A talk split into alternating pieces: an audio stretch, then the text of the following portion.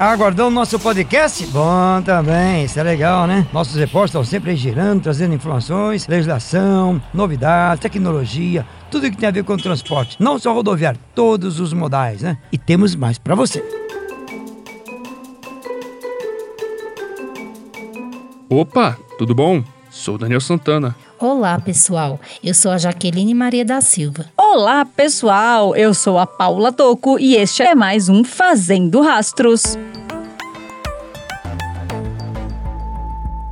Foram concluídas nesta última quinta-feira as obras de construção do desvio do quilômetro 321 da BR-381 em Minas Gerais, no município de Nova Era. A obra é algo de suma importância, tendo em vista os efeitos das fortes chuvas de dezembro e janeiro, onde o tráfego de veículos precisou ser interrompido em virtude dos deslizamentos de terra no talude. Inicialmente, os técnicos do DENIT realizaram os levantamentos necessários para definir a solução do problema e elaboraram um plano para implantação de desvio no local, utilizando um volume considerável de material pétreo. Na sequência, as equipes anteciparam um cronograma e garantiram a trafegabilidade de veículos leves e pesados por meio do desvio emergencial. A próxima etapa a ser executada é avançar com os serviços de recomposição da pista principal. Vale lembrar que no dia 14 de janeiro, após fortes chuvas na região, as equipes do DENIT observaram o primeiro deslocamento de uma grande massa de terra do talude no quilômetro 321 da BR-381 fator que pressionou a base da rodovia e rompeu a pista. Já no dia 21 de janeiro, houve um novo deslocamento do maciço e a continuidade de movimentação de terra no talude do trecho. Após a segunda ocorrência, comprometendo inclusive as áreas previstas para o desvio,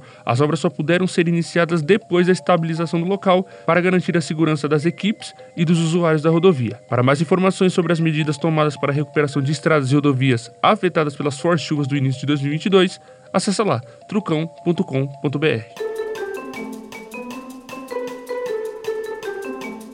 Será que o óleo diesel S500 será extinto do Brasil? Vamos entender então aí primeiro o que significa essa sigla e número. O S corresponde ao elemento enxofre, já o número 500 é a quantidade de enxofre inserida no diesel para venda e que é medida em partes por milhão. Ou seja, para cada milhão de partículas de diesel eu tenho 500 de enxofre. Por que, que o óleo diesel pode ser extinto? Porque está tramitando no Senado o projeto de lei 4322 de 2021 do senador Álvaro Dias do Podemos, que proíbe a comercialização de óleo diesel para uso rodoviário com teor de enxofre acima de 10 ppm. Desde janeiro de 2014, o S50 e o S1800 não são mais importados e vendidos no país, conforme a resolução 50 da Agência Nacional do Petróleo. Então, hoje, nós só temos o S10 e o S500. Com a sanção desse projeto que eu falei há pouco, nós só teremos à disposição o S10.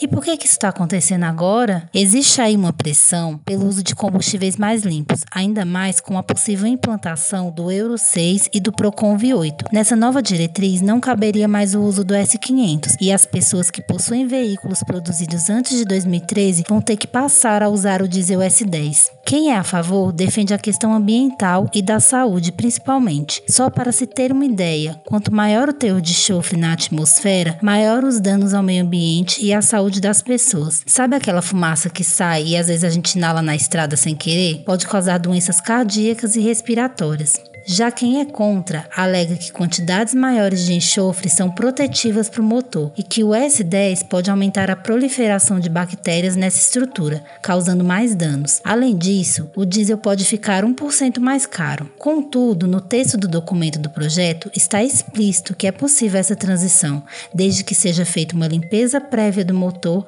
para a retirada dos resíduos do S500.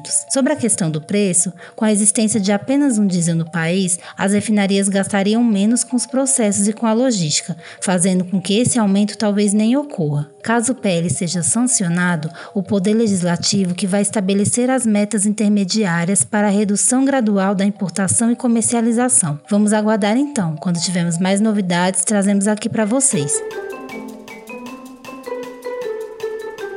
Tá lá, se você gostou, compartilhe, viu? E olha, aproveita para conhecer um pouco mais aqui e em todas as nossas plataformas. Quer saber um pouco mais onde tem mais podcast é, fazendo rastros? É só você acessar direto Spotify e também na Apple Podcast ou ainda na página trucão.com.br na aba podcast. Tá tudo ali.